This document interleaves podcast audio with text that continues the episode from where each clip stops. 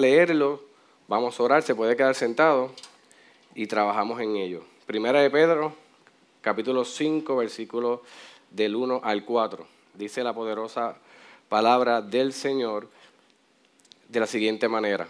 Por tanto, a los ancianos entre vosotros exhorto yo, anciano como ellos, y testigo de los padecimientos de Cristo, y también participante de la gloria que ha de ser revelada.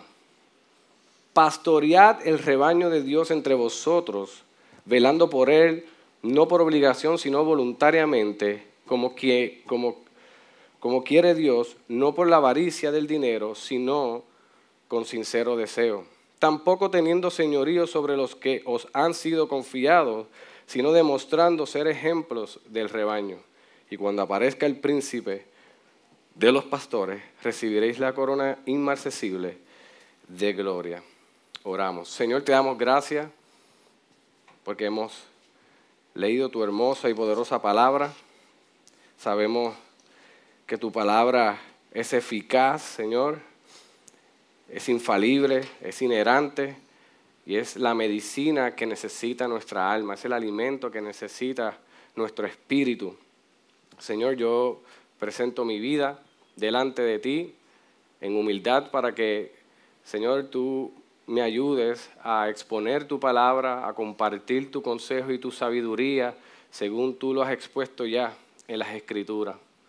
Que no me desviene ni a diestra ni a siniestra, sino que sea fiel a tu palabra, Padre. Gracias por este tiempo que tú nos regalas en esta mañana. Presento cada uno de los corazones que están escuchando tu voz por medio de tu palabra para que tú continúes obrando en ellos y haciendo la obra a la cual tú los has llamado, Señor. En el nombre poderoso de tu Hijo amado Jesús. Amén. Así que estamos en este escenario de tensión y Pedro comienza a traer un mensaje a los ancianos y a los pastores. Cuando hablamos de ancianos, pastores, obispos, vamos a ver las escrituras, eh, Hechos 20, eh, aquí en, en Primera de Pedro 5, en Timoteo y la carta a Tito, que estamos hablando de la misma, de la misma persona que tiene las mismas responsabilidades. Así que podríamos pensar, hoy es el Día de las Madres y para colmo el mensaje es para los pastores, para que yo vine, hoy me pude haber quedado en casa siguiendo preparando las habichuelas y el francito que, que tengo que hacer, los guineitos en escabeche.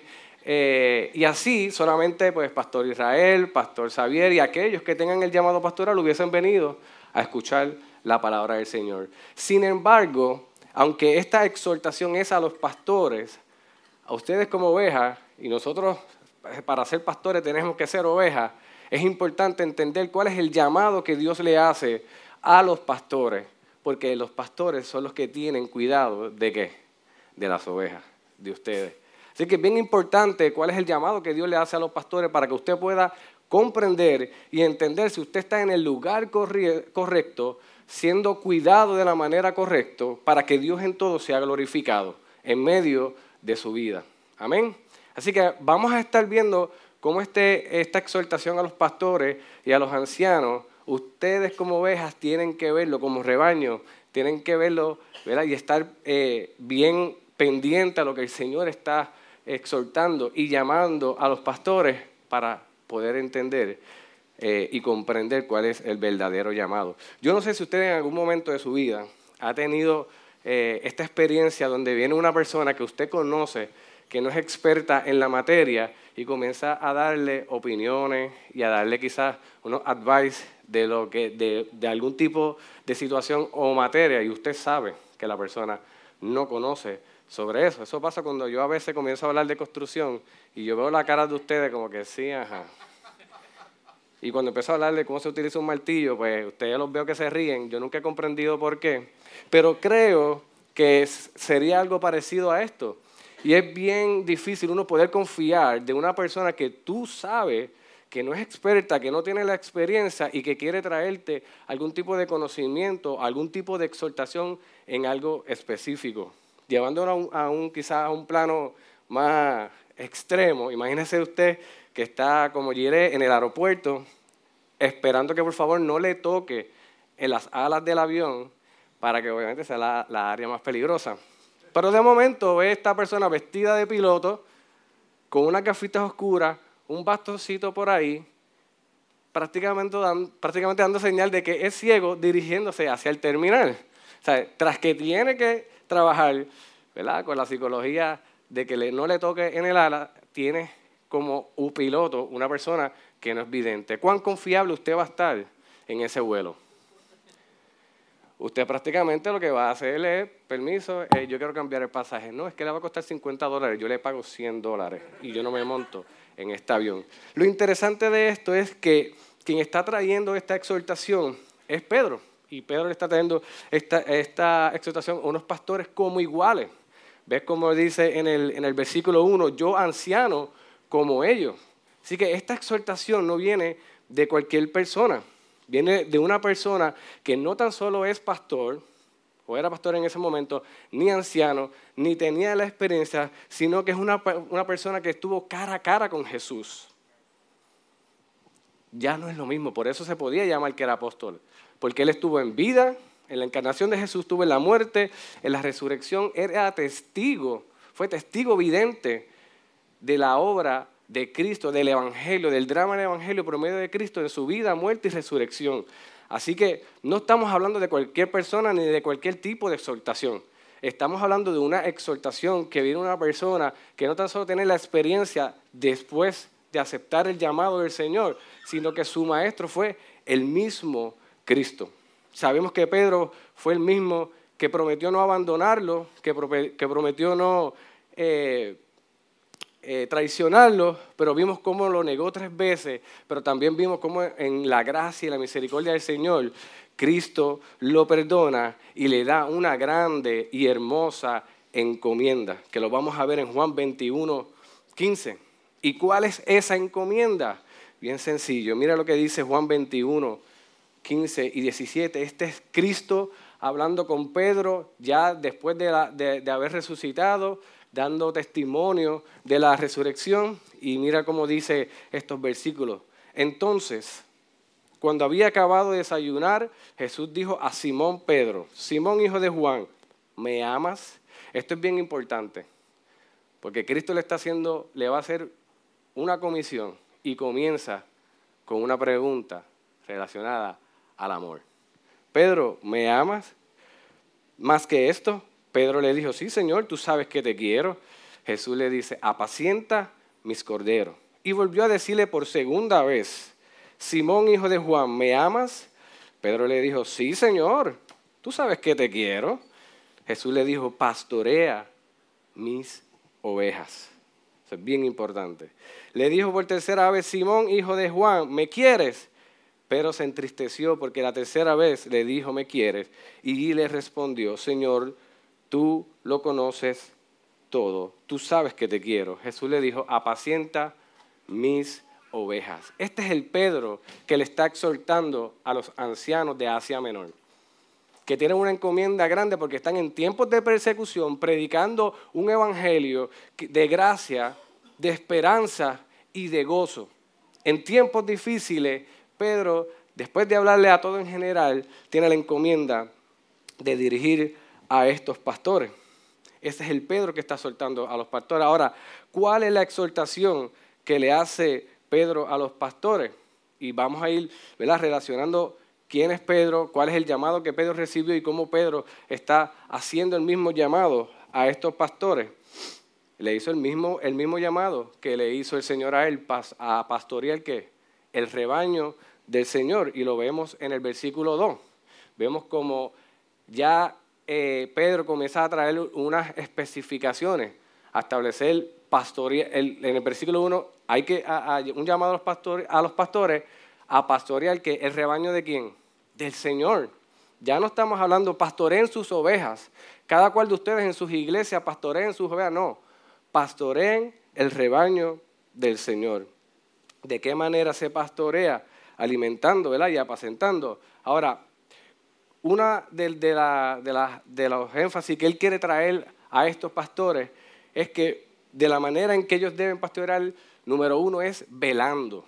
Una de las funciones de los pastores es velar por las ovejas. Por eso ustedes como ovejas no pueden molestarse si los pastores están pendientes de ustedes. porque es un llamado que Dios nos hace a nosotros. Quisiéramos nosotros poder llegar al culto y hacernos eh, ignorar todo lo que está pasando y ser parte del servicio y, no estar velando por, las ovejas porque es un, es un trabajo que hay que hacerlo y no es nuestro rebaño, es el rebaño del Señor. Así que Pedro les dice y le hace el llamado a que velen, ¿verdad? Eh, el rebaño del Señor. Ahora, ¿de qué manera ellos deben velar el rebaño del Señor? Porque sabemos que ya cuando te, te hacen este llamado, obviamente quizás lo podemos tomar de una manera de trabajo y quizás lo podamos ver de una manera obligatoria, pero no, Pedro le dice, tienes que velar el rebaño del Señor voluntariamente y no por obligación. Y sabemos que somos retados en este aspecto, porque quizás nosotros van a ver domingo como pastores que no queremos eh, llevar esa función a cabo, pero de la misma forma las ovejas van a ver domingo donde no quieren ser veladas, donde quieren, déjenme tranquilo, que hoy sí que estoy, que si me corta, no voto sangre. Pero sabes qué, ese es el llamado que el Señor está haciendo a los pastores. Y ustedes como ovejas tienen que entender que deben ser veladas porque Cristo quiere que sean veladas. Y no va a ser de cualquier manera. Mira cómo, Jesús eh, eh, le, establece a Pedro, me amas. Este, este llamado pastoral a velar a las ovejas voluntariamente tiene que estar fundamentado en el amor. Porque si nosotros comprendemos el amor de Dios y nosotros amamos a Dios sobre todas las cosas, entonces podremos amar, ¿verdad? a, nuestro prójimo como a nosotros mismos. Así que el fundamento del llamado pastoral, de velar y de cualquier función tiene que ser el amor. Y tiene que comenzar eh, verticalmente y luego horizontal. No podemos tratar de nosotros comenzar a ganarnos el favor de las personas si nosotros no comenzar una relación con el Señor y nosotros poder entender que debemos amarle. Ahora, ¿Cómo vamos a velar las ovejas si no estamos con ellas? Ese es uno de los grandes problemas, muchas, y eso lo vamos a ver más adelante con los ancianos y los pastores en el Antiguo Testamento, que prácticamente tenían el llamado anciano y, de pastor, pero no estaban pastoreando las ovejas, no estaban con las ovejas. Es como si crearan el cerco y ellos fuera del cerco estuvieran viendo las ovejas, y pasa cualquier situación y, que, si llega cualquier peligro a las ovejas, que son prácticamente un animal indefenso, que si tú lo dejas solo prácticamente se muere, tú tienes que alimentarlo, tú tienes que velarlo, tú tienes que cuidarlo, y desde afuera de redil, tú no puedes velar correctamente a una oveja. Y ese es uno de los retos que tenemos nosotros los pastores, que tenemos que estar con las ovejas. A veces las ovejas quisieran también ser pastoreadas sin pastor. Yo quiero ir a la iglesia, yo quiero tener un pastor, uff, pero no me pastoré. Cuando el pastor tiene que llevarte el alimento, cuando te tiene que traer la medicina, cuando tiene que traer la corrección, cuando te tiene que llevar y, ¿verdad? Por, por el camino que el Señor le ha dicho a él que tiene que llevar a su rebaño, vemos como las ovejas tampoco quieren ser de alguna forma u otra, pastoreada. Un verdadero pastor debe oler ovejas. Y los otros días yo estaba en, la granja del abuelo y definitivamente si yo me dedicara a una granja y estuviese trabajando con animales y salgo directamente a reunirme contigo en una oficina, voy a apestar animal. Porque ese es el entorno de ellos. Y el animal, por más que yo pensaba cómo uno puede mantener el animal, ya tiene su entorno. Y eh, había un, un, cochinito y eso tú le dabas lo que sea y se lo comía, se revolcaba ahí la comida y, y eso es lo que hay.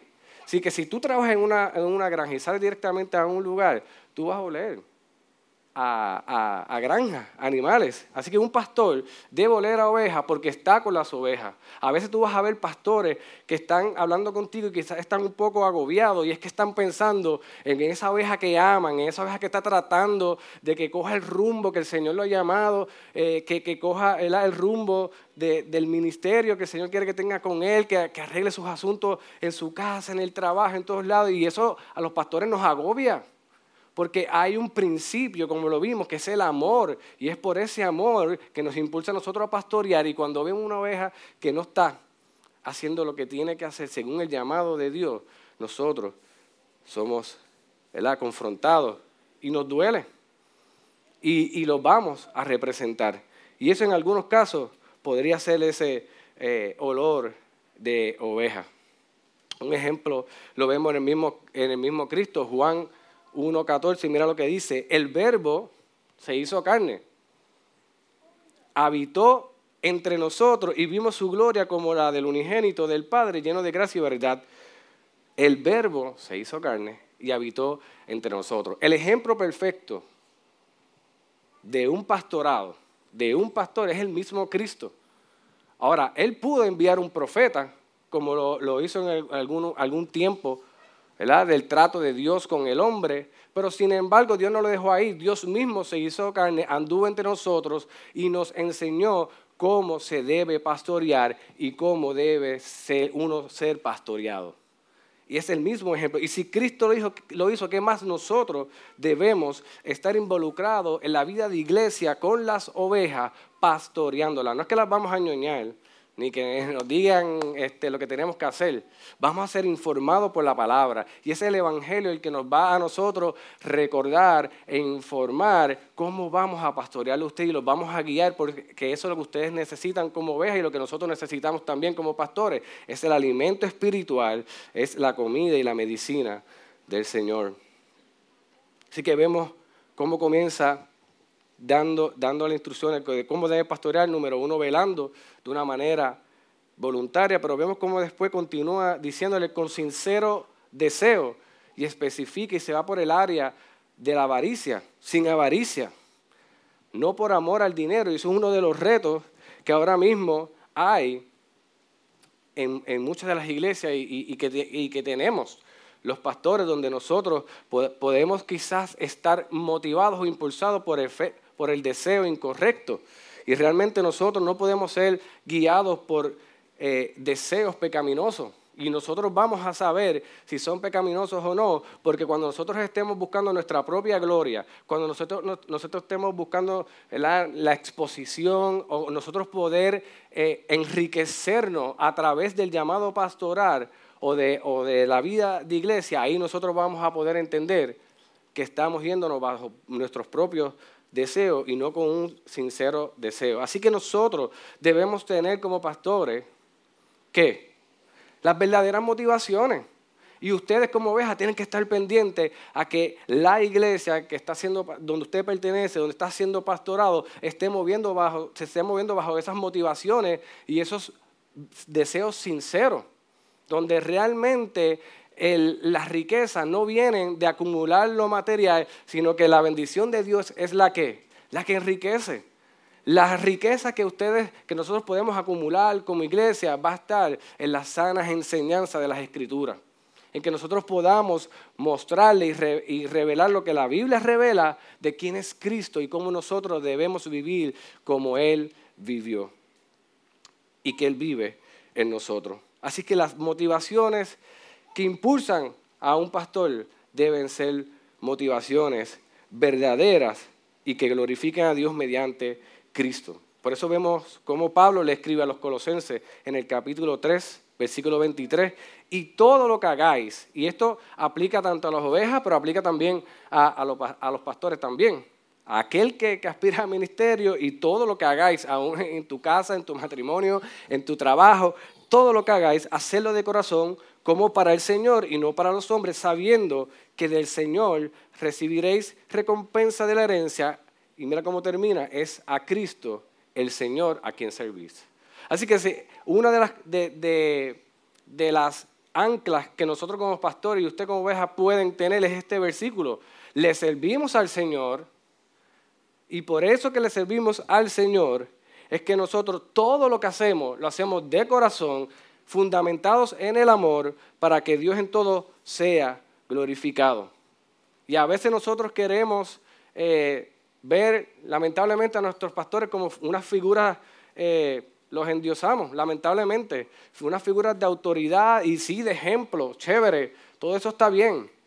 Pero realmente nosotros debemos seguir a nuestros pastores en la medida que nuestros pastores sigan a Cristo. Que nuestros pastores representen a Cristo. Como decía Pablo en un momento dado que lo, que lo, que lo imitasen a Él en la medida que Él imita a Cristo. Tenemos que tener claro a quién servimos, nosotros como pastores. Pero las ovejas tienen que también estar pendientes y tener claro a quién ustedes le están sirviendo y si desde aquí, desde el, desde el púlpito y de la vida de iglesia, realmente a quien estamos sirviendo es al Señor. Un pastor una vez dijo, algunos pastores predican para comer.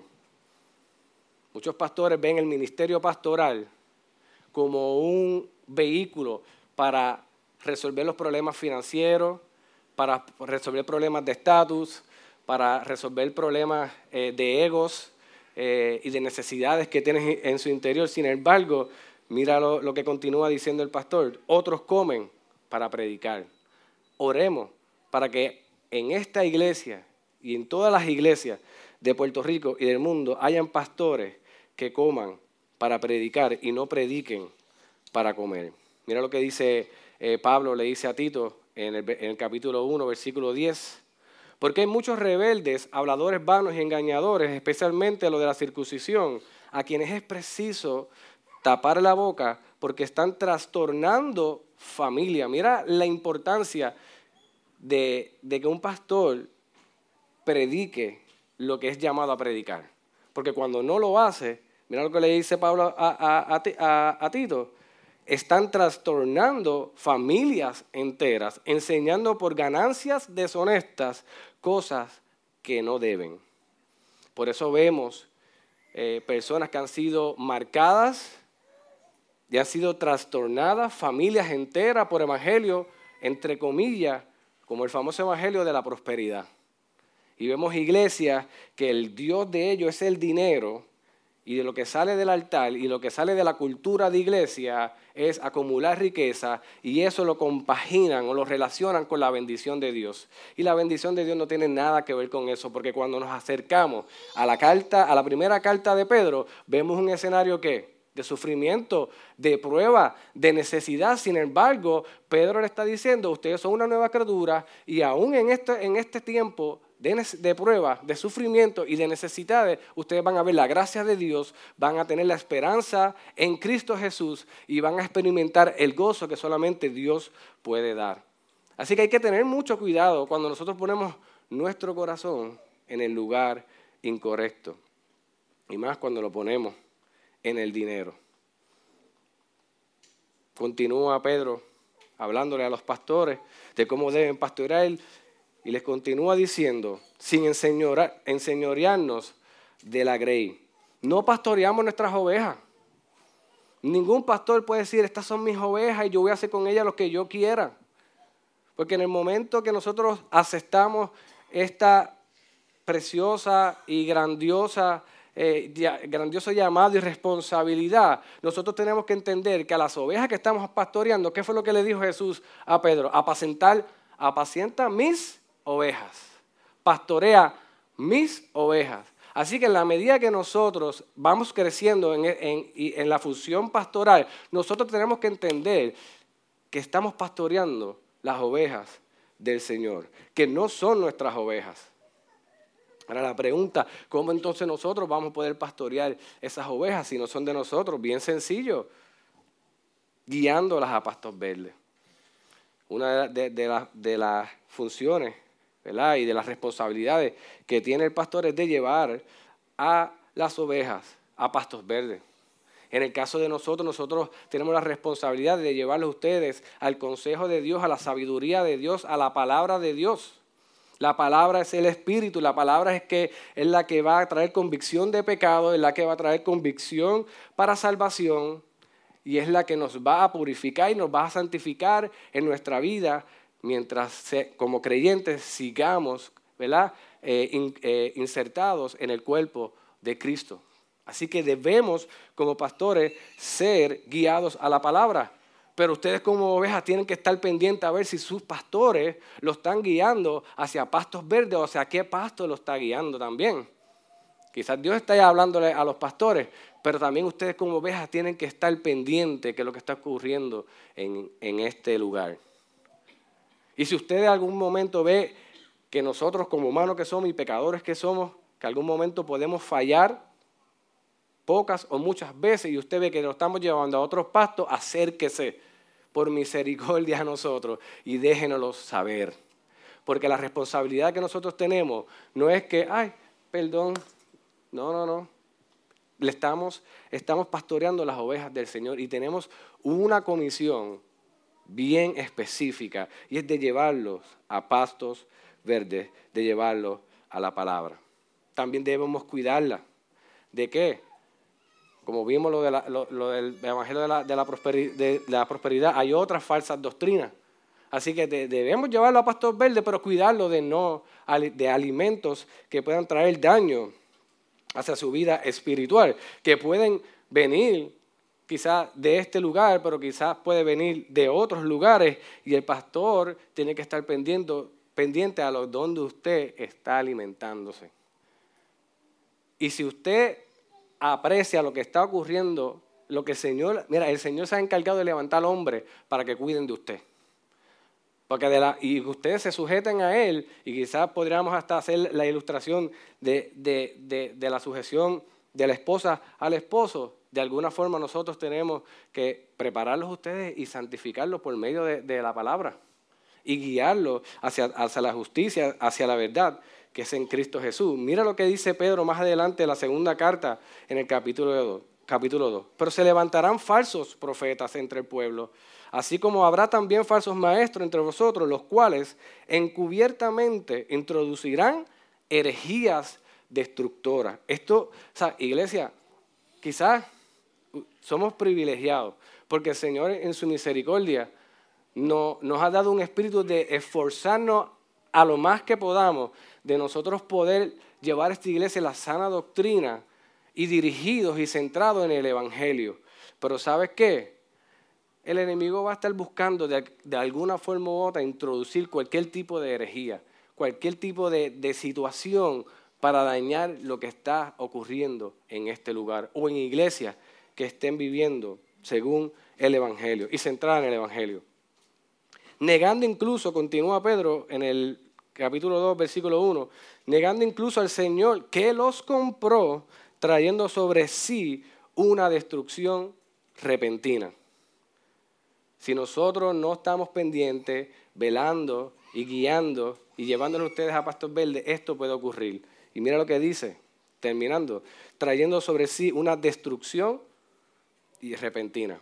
Así que cuando nosotros no estamos yendo a pastos verdes, no estamos, no estamos siendo guiados correctamente, lo que va a traer, no tan solo a nivel personal, ni de familia, ni de iglesia, y, de iglesia, es destrucción. Esa es la importancia de nosotros como pastores entender cuál es el llamado que Dios nos hace de cuidar sus ovejas. Y ahí van a ver como, como, como Pablo habla en, en, Hechos, en el capítulo, um, capítulo 20, versículo 28, vemos que van a haber personas que van a tratar de introducirse.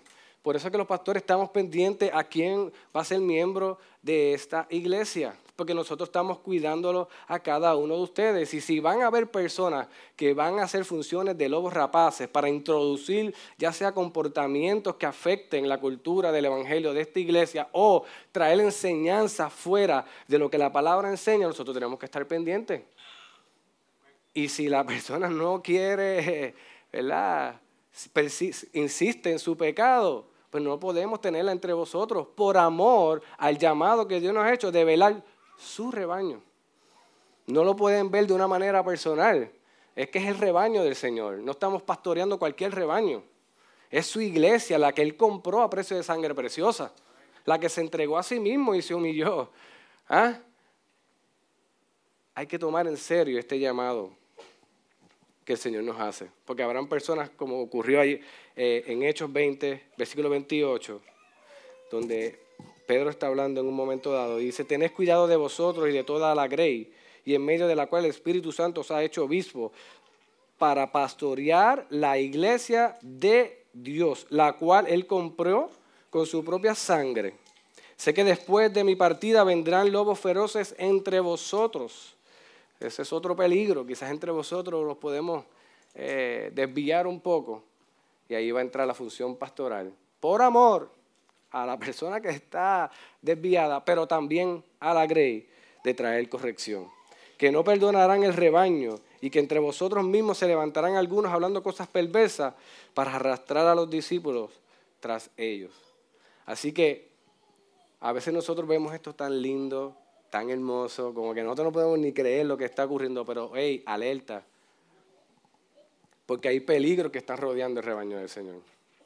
El enemigo está buscando, ¿verdad? Cualquier hueco, cualquier zorra pequeña que pueda introducir, ya sea un, chisme, ya sea un malentendido, ya sea eh, algún tipo de, ablandar la doctrina del Señor y, y otras áreas en las cuales el Señor nos ha llamado. ¿Para qué?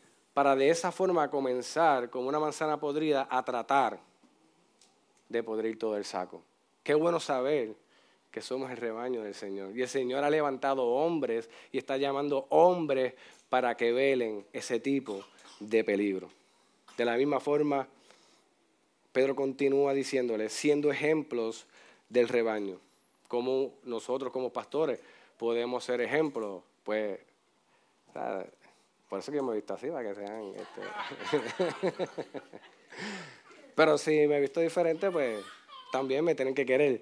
Pero no, no estamos hablando que usted va a ser un pastor porque vista bien, porque hable bien, porque si no, entonces imagínate, no podría ser pastor de gracia redentora. Eh, sino usted va a buscar en un pastor que esté modelando a Cristo. Porque nosotros como pastores tenemos que ser ejemplo del rebaño, pero como dice Juan 13, 15, porque os he dado ejemplo para que como yo os he hecho, vosotros también hagáis.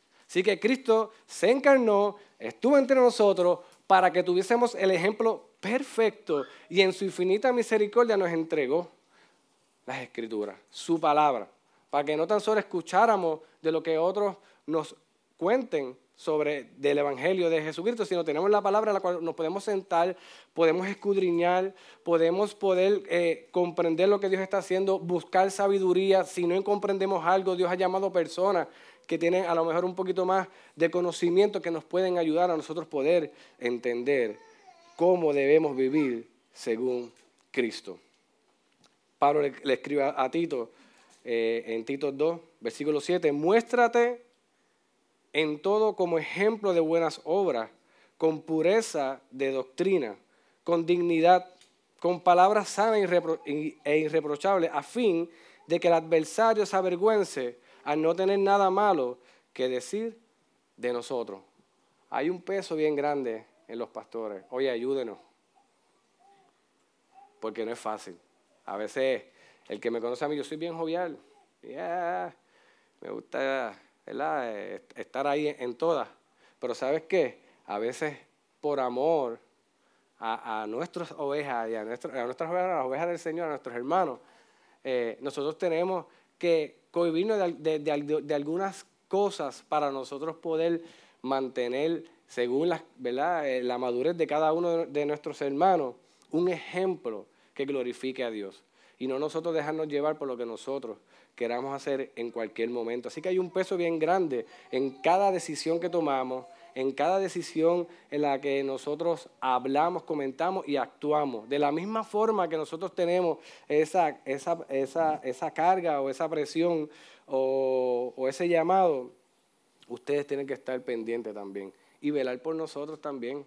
Si a lo mejor nos ven un poquito este, fuera de, del carril, hacernos en sabiduría y en amor algún tipo de acercamiento. Ahora, ¿cuáles son las consecuencias de los pastores que no obedecen el llamado pastoral bíblico? Hay consecuencias. Cada vez que yo me paro aquí, yo soy juzgado en el momento en que abro mis labios, soy juzgado ahora y en el día del Señor seré juzgado también. Así que cada uno de los pastores que no están ejerciendo su llamado según la Biblia lo ha hecho y según el mismo Cristo lo ha establecido por medio de su palabra, el Evangelio, y él mismo, como lo estableció con Pedro, serán juzgados y restituidos. Es bien interesante porque nosotros pensamos que el llamado de los pastores comenzó quizá ahí, con Pedro. Pero no, eh, Dios eh, en su relación con, con su pueblo, levantó ancianos en el Antiguo Testamento para eso mismo, para que cuidaran de su rebaño.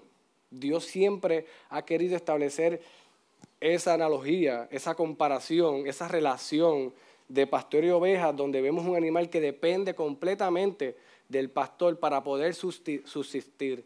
Sin embargo, Dios, en su infinita misericordia, en el Antiguo Testamento también levantó pastores. El problema es que los pastores en un momento dado no estaban ejerciendo la función para la cual ha sido llamado y se reflejó en un pueblo que estaba descarriado, perdido, dispersado. Y el Señor no se va a quedar con la mirada larga. El Señor va a tomar acción como tomó acción en ese momento. Y lo vemos en el capítulo 34 como ejemplo. En el versículo 2, mira lo, que el Señor dice sobre estos pastores que no están cumpliendo la función y el llamado bíblico. Hay de los pastores de Israel que se apacientan a sí mismos. Y ese es uno de los retos y de los problemas que estamos viendo en las iglesias hoy día. Pastores que se están pastoreando a ellos mismos, que están haciendo todo para enriquecerse ellos mismos, para ellos crecer ellos mismos y el rebaño, pues, ahí veremos a ver lo que hacemos, buscando números. Lo que yo quiero que se llene la iglesia. Sí, pero si se llena la iglesia, sabes que tu responsabilidad no es llenar la iglesia, es pastorear la iglesia. Y si se llena la iglesia, entonces tú tienes que levantar más pastores que te puedan ayudar a tener el cuidado que necesita la iglesia. Mira cómo le sigue diciendo el Señor. No deben los pastores apacentar el rebaño. Esto es en, Ezequiel, Antiguo Testamento. Y continúa diciéndole más adelante en el versículo 8. Por tanto, pastores, oíd palabra del Señor, vivo yo, declara el Señor Dios. Ya que mi rebaño se ha convertido en presa, que incluso mi rebaño se ha convertido en alimento para todas las fieras del campo, por falta de pastor. Todo esto que estaba ocurriendo, le estaba ocurriendo al pueblo, mira lo que, cómo el Señor lo resume. ¿Por falta de qué? De pastor. Pastores que estén asumiendo su rol y su llamado. Y que mis pastores no han buscado mis ovejas, sino que los pastores se han apacentado a sí mismos y no han apacentado mi rebaño. Siempre el Señor está hablando no de cualquier rebaño, está hablando de su rebaño. Por tanto, pastores, oíd palabra del Señor. Así dice el Señor. He aquí yo estoy contra los pastores y demandaré mi rebaño de sus manos y los haré dejar apacentar el rebaño. Así los pastores ya no se apacentarán más a sí mismos, sino que yo libraré mis ovejas de su boca y no serán más alimentados para ellos. Así que si nosotros no estamos ejerciendo nuestro trabajo, usted puede estar seguro que el Señor se va a encargar de cuidar de sus ovejas. Y seremos juzgados y seremos llamados a cuenta.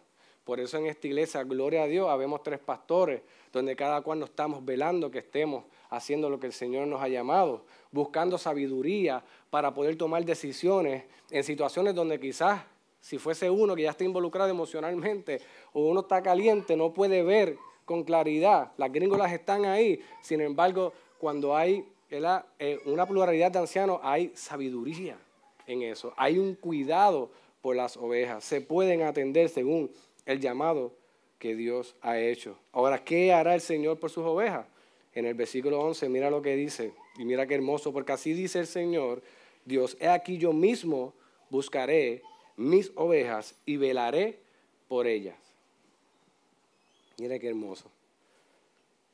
Y esto lo hemos cumplido en la persona de Cristo. Cuando Cristo es encarnado y estuvo entre nosotros, vemos como en un momento dado Él trae juicio sobre los pastores, trae una promesa sobre sus ovejas y en su encarnación la vemos cumplida.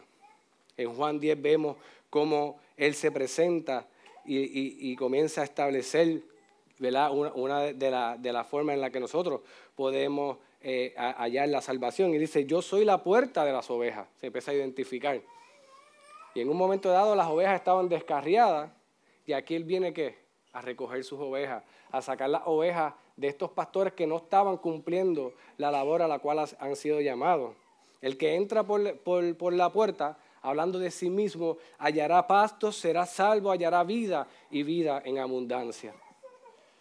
Es Cristo el ejemplo perfecto del pastorado, el mismo que llamó a Pedro, el mismo eh, eh, y el Pedro que estaba hablándole a estos pastores. Es hermoso eh, esta carta cuando vemos que no es cualquier persona la que nos está exhortando como pastores. Es uno que anduvo con Cristo, en el cual declaró, yo soy la puerta de las ovejas. Y que en él hallaremos pasto y seremos salvos. Vemos cómo más adelante le dice que el Señor dará su vida por las ovejas, buscará las ovejas del otro redil, que aquí nos incluye a nosotros. Él viene a buscar esas ovejas perdidas, pero entonces hace una declaración donde él viene a buscar las ovejas del otro redil, haciendo alusión a los gentiles, a los mismos que Pedro le estaba hablando en esta carta. A gentiles de Asia Menor, a los encargados de cuidar el rebaño del Señor de Asia Menor.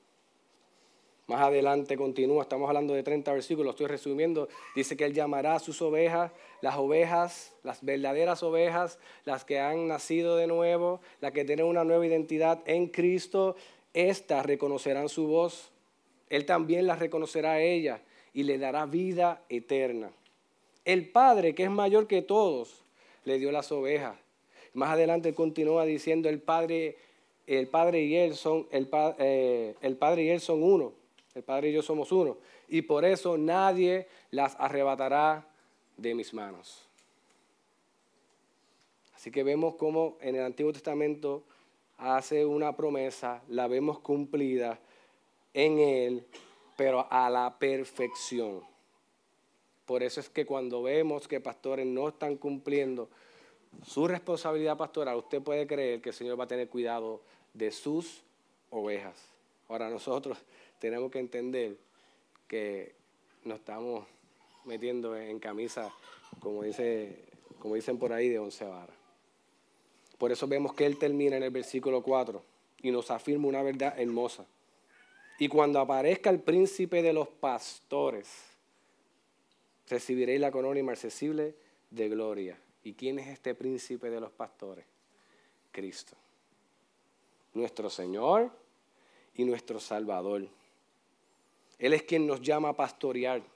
Él es quien nos, también nos va a juzgar a nosotros como pastores, pero sabes que es el mismo que nos va a fortalecer y es el mismo que nos va a recompensar, como hablábamos en Colosenses 3, sabiendo que de el Señor recibiréis la recompensa de la herencia, es a Cristo el Señor a quien servís. Es a Cristo a quien servimos. Si tienes llamado ministerio, es a Cristo a quien servimos. Ahora yo quiero eh, lanzar una pregunta y, quizás eh, aquí vemos tres pastores, quizás otros estén escuchando, pero habrá alguien en esta mañana que tiene llamado pastoral o que tenga funciones pastorales. Entiende lo que realmente implica el llamado pastoral. No es cualquier cosa. Vemos el cuidado que tiene el Señor y cómo Dios estaba viendo la responsabilidad de unos pastores en el Antiguo Testamento, cómo envía a su Hijo. Cristo lo entregó por nosotros para establecer un cuerpo, establecer su iglesia, su rebaño. Y como dice en el versículo de Dios, el rebaño de Dios. Entiende la seriedad de este llamado. No es cualquier llamado que podamos tomar livianamente. Es un llamado que tomamos con temor y temblor todos los días que nos levantamos. Y ustedes también, como ovejas, tienen que entender que esto es, esto es un asunto serio. Si tienes ese llamado pastoral, ¿te estás preparando según el llamado bíblico? ¿O te estás preparando según lo que tú has visto por ahí de algunos modelos de pastores que a lo mejor son amadores de sí mismos? Y ves iglesias grandes y dices, yo quiero una iglesia así y ves una iglesia próspera, materialmente, económicamente, pero están, mira, moliendo vidrio, comiendo pastos secos. Y ese no es el llamado que Dios ha hecho. Por eso si tienes este llamado pastoral, acuérdate que tienes que tener una relación genuina con Dios fundamentada en amor. ¿Me amas? Hazte esa pregunta. ¿Amas al Señor realmente? Como Cristo eh, le pregunta a Pedro, ¿me amas? Realmente yo amo al Señor porque de la única manera que yo puedo ejercer un pastorado según conforme el corazón de Dios, yo entendiendo y sabiendo que realmente yo amo al Señor y de la única manera que yo puedo amar al Señor es que yo haya nacido de nuevo y que el Evangelio se haya revelado a mi vida.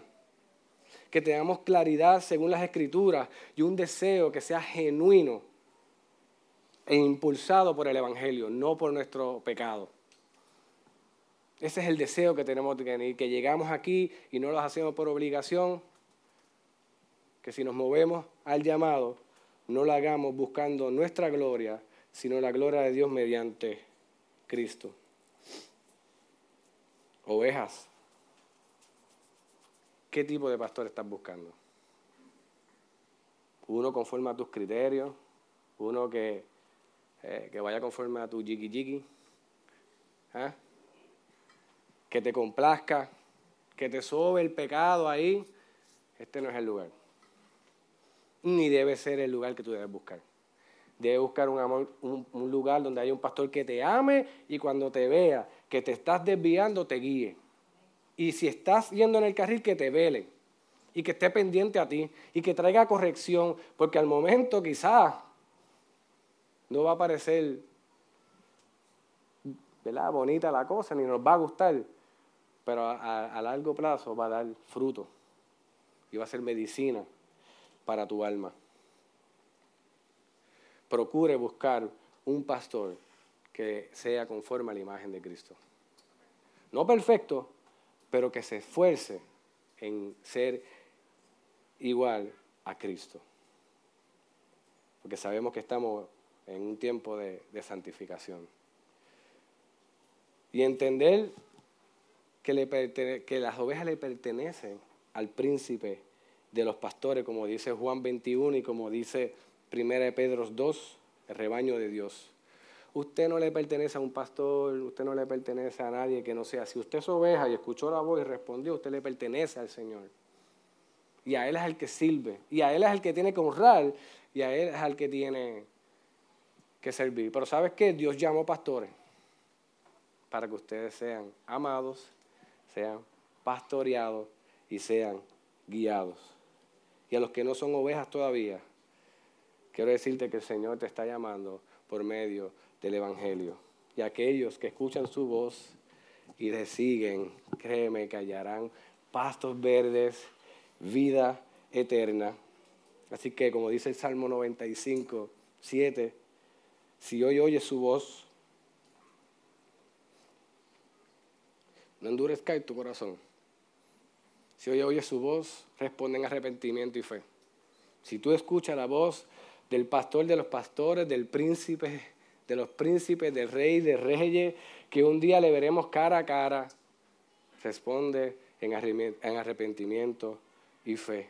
Y quiero terminar, ahora sus Biblias en el Salmo 23, quiero leer el Salmo 23 y oramos y, nos dirigimos con, nuestra responsabilidad en el día de hoy.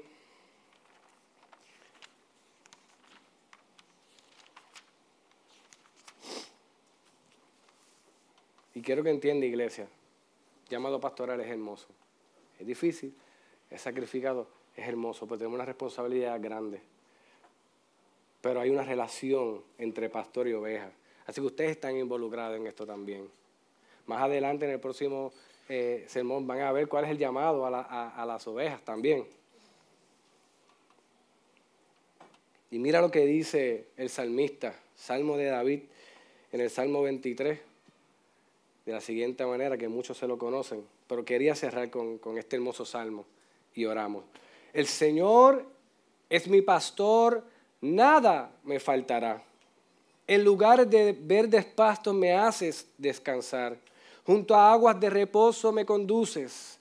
Él restaura mi alma. Me guía por senderos de justicia, por amor de su nombre. Aunque pase por el valle de sombra y de muerte, no temeré mal alguno, porque tú estarás conmigo. Tu vara y tu gallado me infundirán aliento. Tú preparas mesa delante de mí en presencia de mis enemigos, has ungido mi cabeza con aceite. mi copa está rebosando. Ciertamente el bien y la misericordia me seguirán todos los días de mi vida y en la casa del Señor moraré por largos días. Ese es el príncipe de los pastores.